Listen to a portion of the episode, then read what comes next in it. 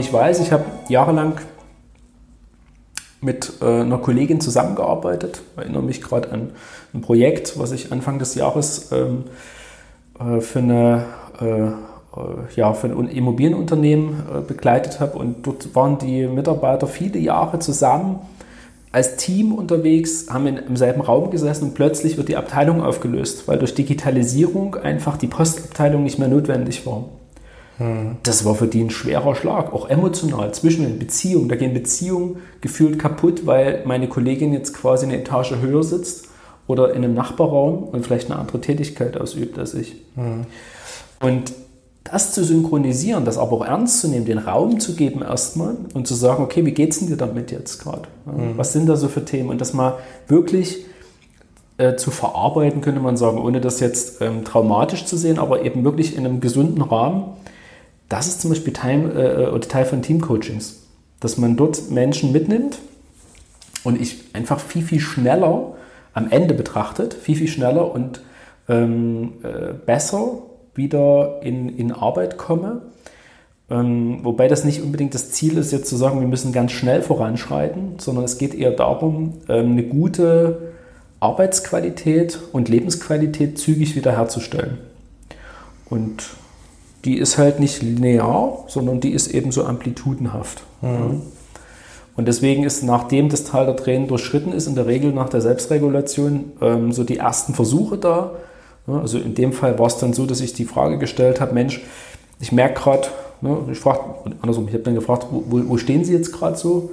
Also an welchem Punkt, ne, die mal das aufzeichnen lassen und sagt, ja, ich stehe dort und dort und dort. Und dann kann ich sehen, ist die Akzeptanz schon da? als Unternehmer auch ist es für mich ja wichtig. Als Führungskraft sehe ich, sind meine Mitarbeiter immer noch vor dem Tal der Tränen, also sind die noch in dieser reinen Emotion drin, noch ähm, im Widerstand mhm. oder sind sie schon drüber weg? Und wenn sie drüber weg sind, dann kann ich mit denen anfangen, erste Dinge zu sammeln. Wie könnte es denn aussehen? Was könnten denn erste Ideen sein? Was, was könnten so ein erster Punkt sein? Mhm. Und ja, und dann kann ich voranschreiten und dann integriere ich quasi dieses neue Wissen, diese neue Methodik, ähm, zum Beispiel die neue Software Stück für Stück und nicht mit Hauruck, ähm, in meinen Arbeitsalltag. Das, mhm. ist, das ist so, sag ich mal, in der Kürze so ein ganz klassischer Change-Prozess, der da abläuft. Also mal so äh, zusammengefasst, am Anfang so ein Stückchen diese Verneinungsphase, wo man das eigentlich alles gar nicht wahrhaben will. Schock, Verneinung, genau. Genau. Dann kommt diese Emotion äh, dazu. Ne? Also ich komme komm in eine Talfahrt, könnte man sagen. Mhm. Ich versuche also äh, mit, mit den Emotionen klarzukommen merke, es gibt kein Zurück mehr dort. Halte mich dann aber fest unter Umständen mit Widerstand, mit Wut, Zorn. So ganz klassisch, da merkt man auch eine hohe Störanfälligkeit in der Haltung, mhm. dass Mitarbeiter so bockig werden, dass sie so richtig oder lethargisch, also dass sie gar nicht mehr sprechen, dass, dass, dass äh, du merkst einfach, der Mitarbeiter ist nicht mehr erreichbar. Mhm. Also implodieren beispielsweise. Die explodierenden kriegt man relativ schnell mit. und dann kommt das Tal der Tränen, also der Tiefpunkt und der Wendepunkt zugleich. dann fangen erste Versuche an, Regulation und dann beginnt Stück für Stück die Integration ins Leben. Mhm. So. Und irgendwann kommt natürlich irgendwann wieder ein Change-Punkt und dann fängt das wieder von. Allerdings immer mit einer höheren Kurve. Das heißt, man lernt ja daraus. Man fängt ja nicht wieder bei Null an. Wollte ich gerade sagen, es hat ja auch so ein Stückchen was mit äh, persönlicher Entwicklung zu tun. Absolut. Also jedes Tal, das du, du, durchschritten hast, ist ja auch etwas, was dich ein Stückchen größer gemacht hat ja. äh, als Person. Es gibt, glaube ich, äh, so, ein, so ein Sprichwort, der, der Mann, der in einen Sandsturm reingeht, ist nicht der Mann, der aus ihm wieder rausgeht. Ja. Und ähm, wie, wie, wie fasst man denn solche Mitarbeiter? Also gerade in diesem Moment, wo du, wo du dieses, diese Emotion hast und wo du auch merkst, äh, da ist vielleicht so eine, so eine Frustration einfach da, dass sie sagen, nö, nee, mache ich nicht. Mhm. Also mhm. es ist jetzt, mach, du, du mach da deinen Scheiß alleine. Ja. Ne? So ja. nach dem Motto.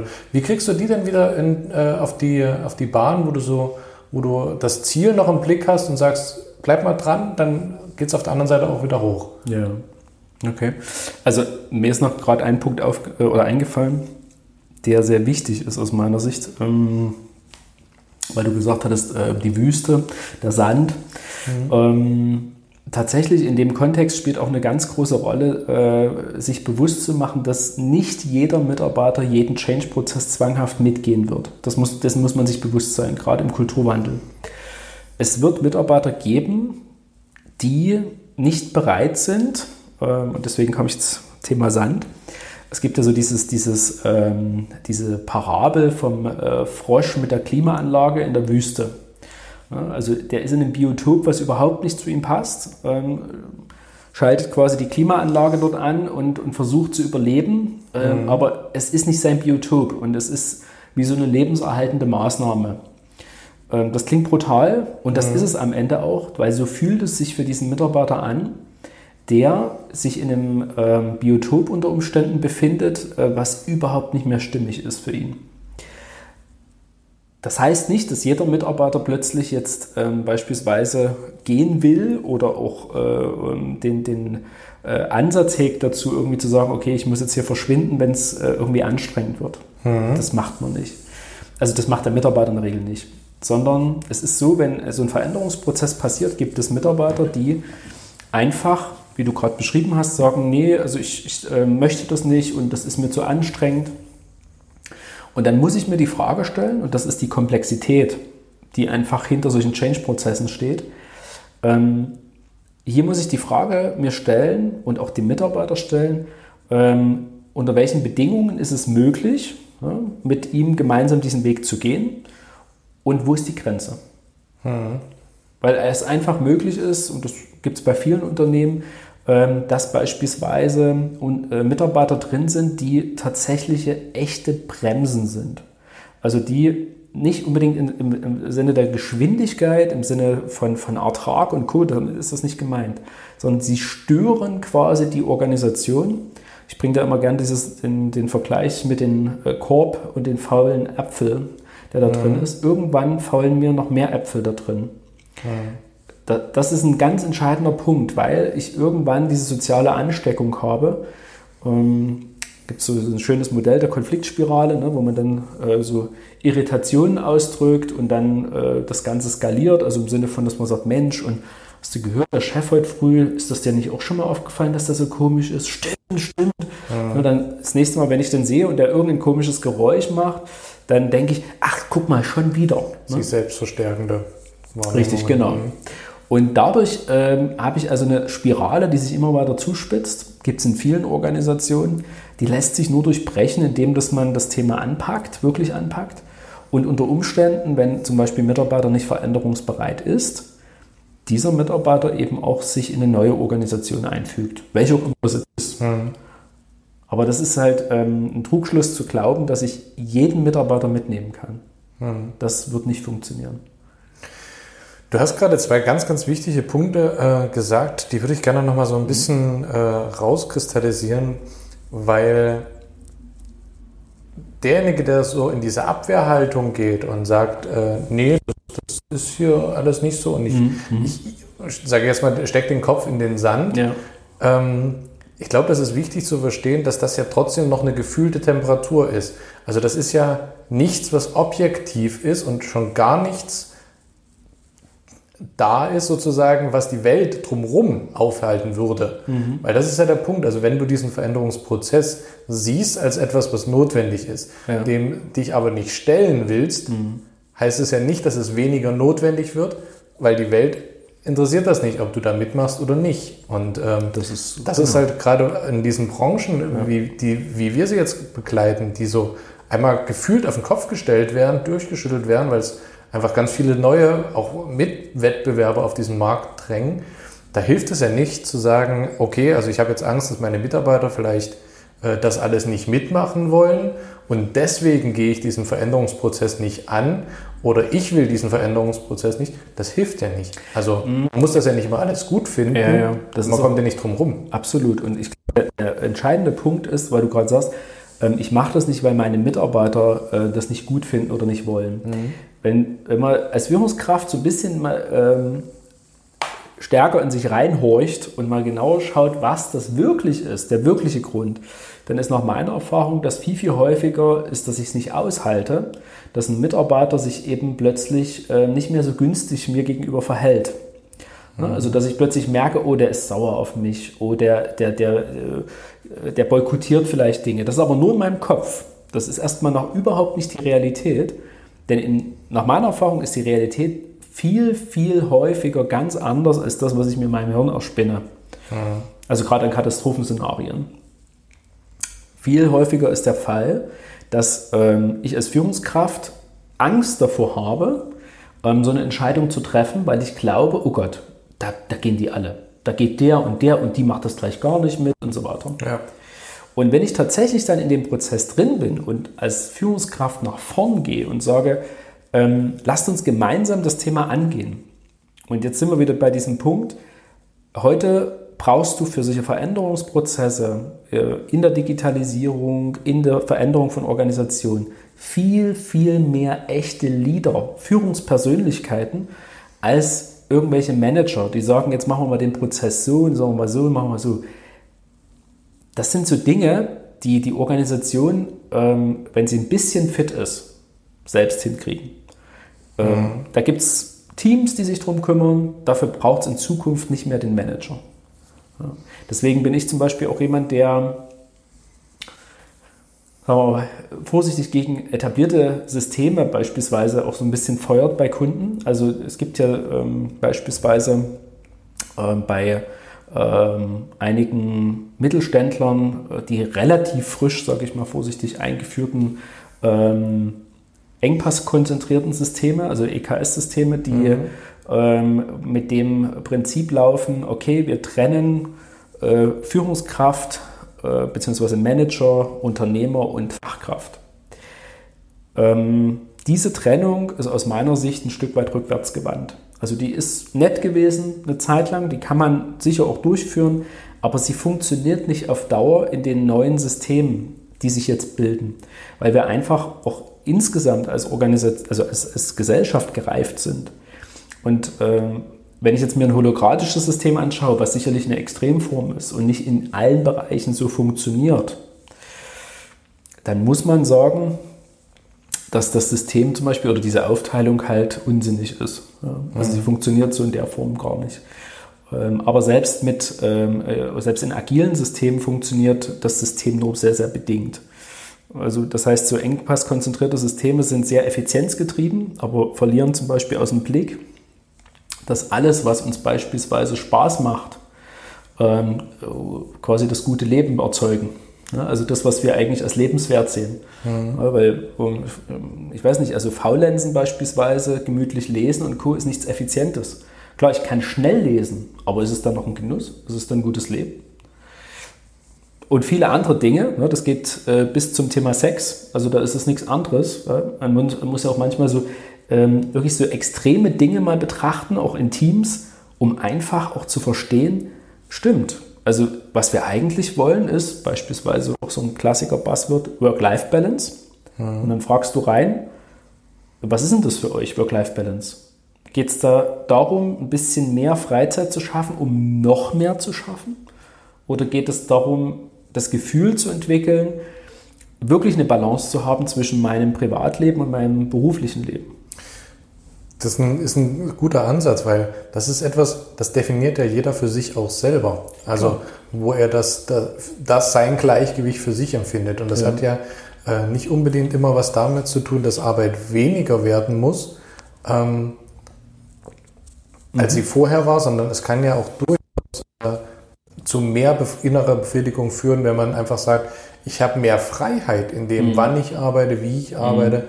Mhm. Und ähm, auch in der Gestaltung meines, meines Tagesablaufs, also insbesondere da sehe ich eben auch eine große Chance für Digitalisierung zu sagen, dieses ortsunabhängige und mobile Arbeiten, äh, vielleicht auch in einem agilen mhm. Team, das ist etwas, das birgt enorme Chancen für, für mehr Output. Mhm. Weil derjenige, der sagt, ich kann halt einfach mhm. zwischen 12 und 14 Uhr nicht arbeiten. Da mhm. ist bei mir ein Tiefpunkt, da habe ich Mittag zu verdauen etc.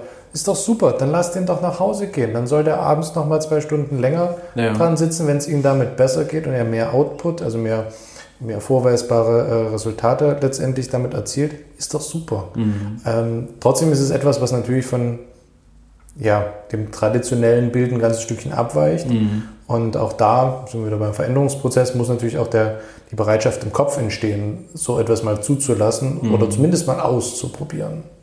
Ja, das, ähm, also die, die Veränderung an sich, manche Dinge sind ja auch sehr, sehr spielerisch. Ne? Also es gibt ja ähm, beispielsweise unterschiedlichste Methoden, um Dinge auszutesten. Also ob das jetzt zum Beispiel so Lego-Methoden sind, ne, wo man einfach mal Dinge zusammenbaut und, und äh, probiert, also rein ne, von der Methodik mhm. her, bis hin, ähm, ich habe zum Beispiel mit einem äh, Klienten jetzt im, im letzten Jahr ähm, in einem Fitnessstudio mit äh, Handeln, Kettlebells und, und äh, Schlingen und was weiß ich, haben wir Prozesse nachempfunden. Also die durften mhm. die aufbauen ähm, waren Techniker und die haben letztlich einfach äh, ihren Prozess mal so auf eine spielerische Art und Weise dargestellt, mit dem Ziel, aber nicht noch effizienter zu werden, sondern das Ziel war dort tatsächlich eben vorher schon klar, wir wollen zum einen erstmal eine Transparenz schaffen, wie machen wir das und wo sind vielleicht Fehler im System, also wo sind Dinge, die, die uns von unserem Ziel, nämlich eine bessere Arbeits- und Lebensqualität zu erzeugen, ähm, wechseln. Also ne, mhm. wo, wo, wo kommen wir da hin? Und das ist in jedem Unternehmen auch ein bisschen anders, äh, weil es hängt davon ab, bist du ein Servicedienstleister, bist du im Produktionsbetrieb, ähm, wie sieht die Altersstruktur beispielsweise aus, in welcher Region bist du tätig. Hm, ist ein Riesenunterschied, ob ich ähm, als Beispiel in, in der ländlichen Region einen mittelständischen Produktionsbetrieb habe. Ähm, dort wird das Gegenüber, das Team, was mir gegenüber sitzt, die Organisation zum Beispiel, ganz andere Fragen stellen ganz andere Themen haben, als wenn ich beispielsweise im krassesten Fall ähm, nach London, äh, Paris oder nach Berlin gehe ähm, und äh, dort mit Startups spreche äh, oder selbst etablierten, also jetzt schon gewachsenen ähm, Unternehmen. Hm. Das äh, ist extrem unterschiedlich und im Kanzleiumfeld beispielsweise könnte man das eben genauso ähm, abstrahieren aus meiner Sicht. Ne? Bin ich eine gewachsene Kanzlei, die viele Jahre am Markt ist, wo gewachsene Strukturen da sind, ist die Frage, wie groß ist die? Ein entscheidender Punkt bei der erstgenannteren Sorte, also bei denen auf dem Land, als eben auch vielleicht bei der Kanzlei, die sehr gewachsen ist, mhm. ist, dass dieses, ähm, dieses Gesetzte ist natürlich eine Komfortzone auf der einen Seite. Die gibt Sicherheit. Da geht es ganz viel um Sicherheit, das existiert, das funktioniert ja jetzt. Solange ich keinen Leidensdruck habe, verändert sich nichts, wie ich es vor uns gesagt habe.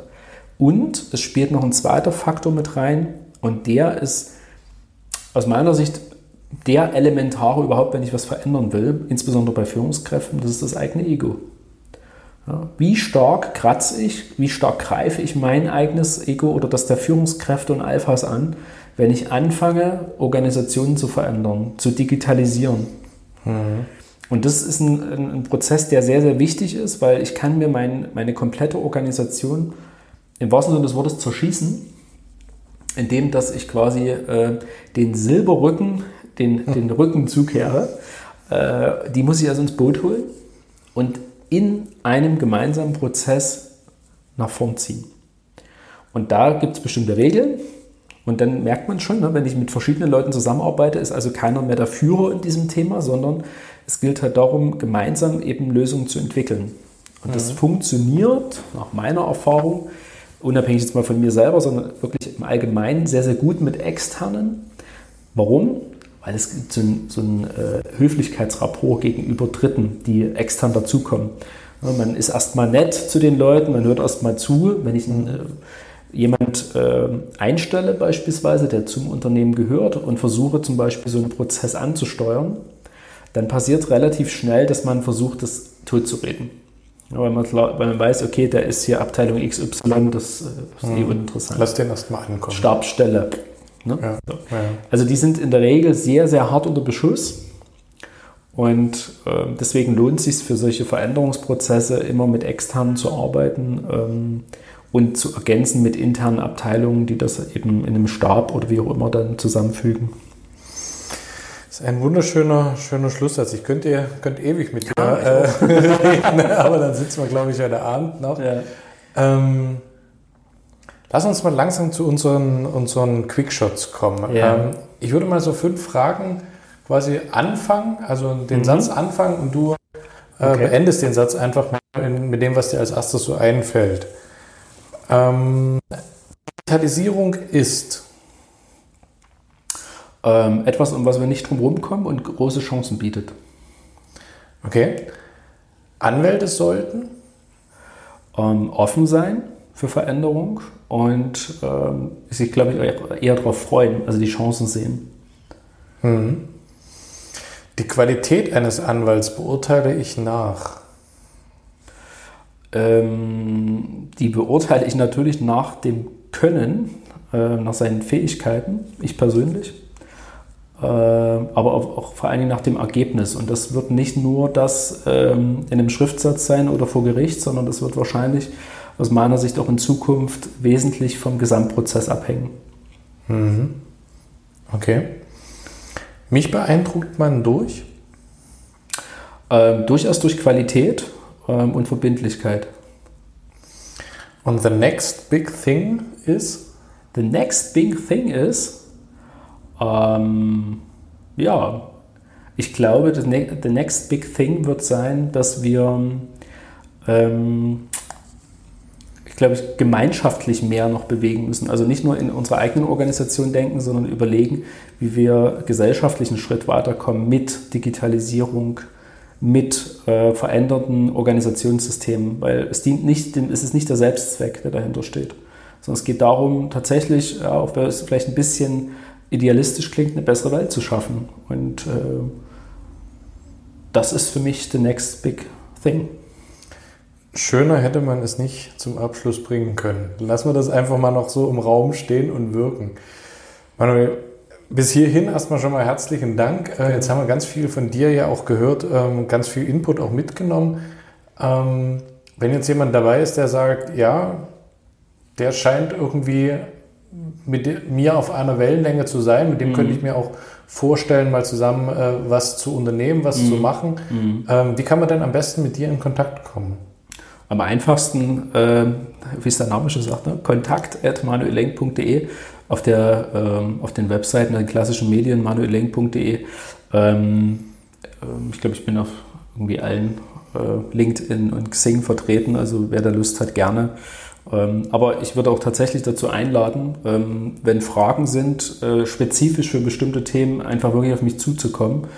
Ähm, weiß, also ich finde es persönlich total spannend, immer wieder da äh, Dinge zu hören, wo einer sagt, Mensch, ich hänge da ewig schon fest äh, denn es muss gar nicht immer so ein ganzer Prozess sein, den man äh, neu anfängt, sondern manchmal ist es einfach nur so ein Erfahrungsinput oder eine Reflexion, die schon einen Schritt weiterbringt. Und das ist mein innerer Antrieb, meine Mission, da ein Stück weit den Leuten zu helfen, äh, ja, bessere Organisationen zu entwickeln.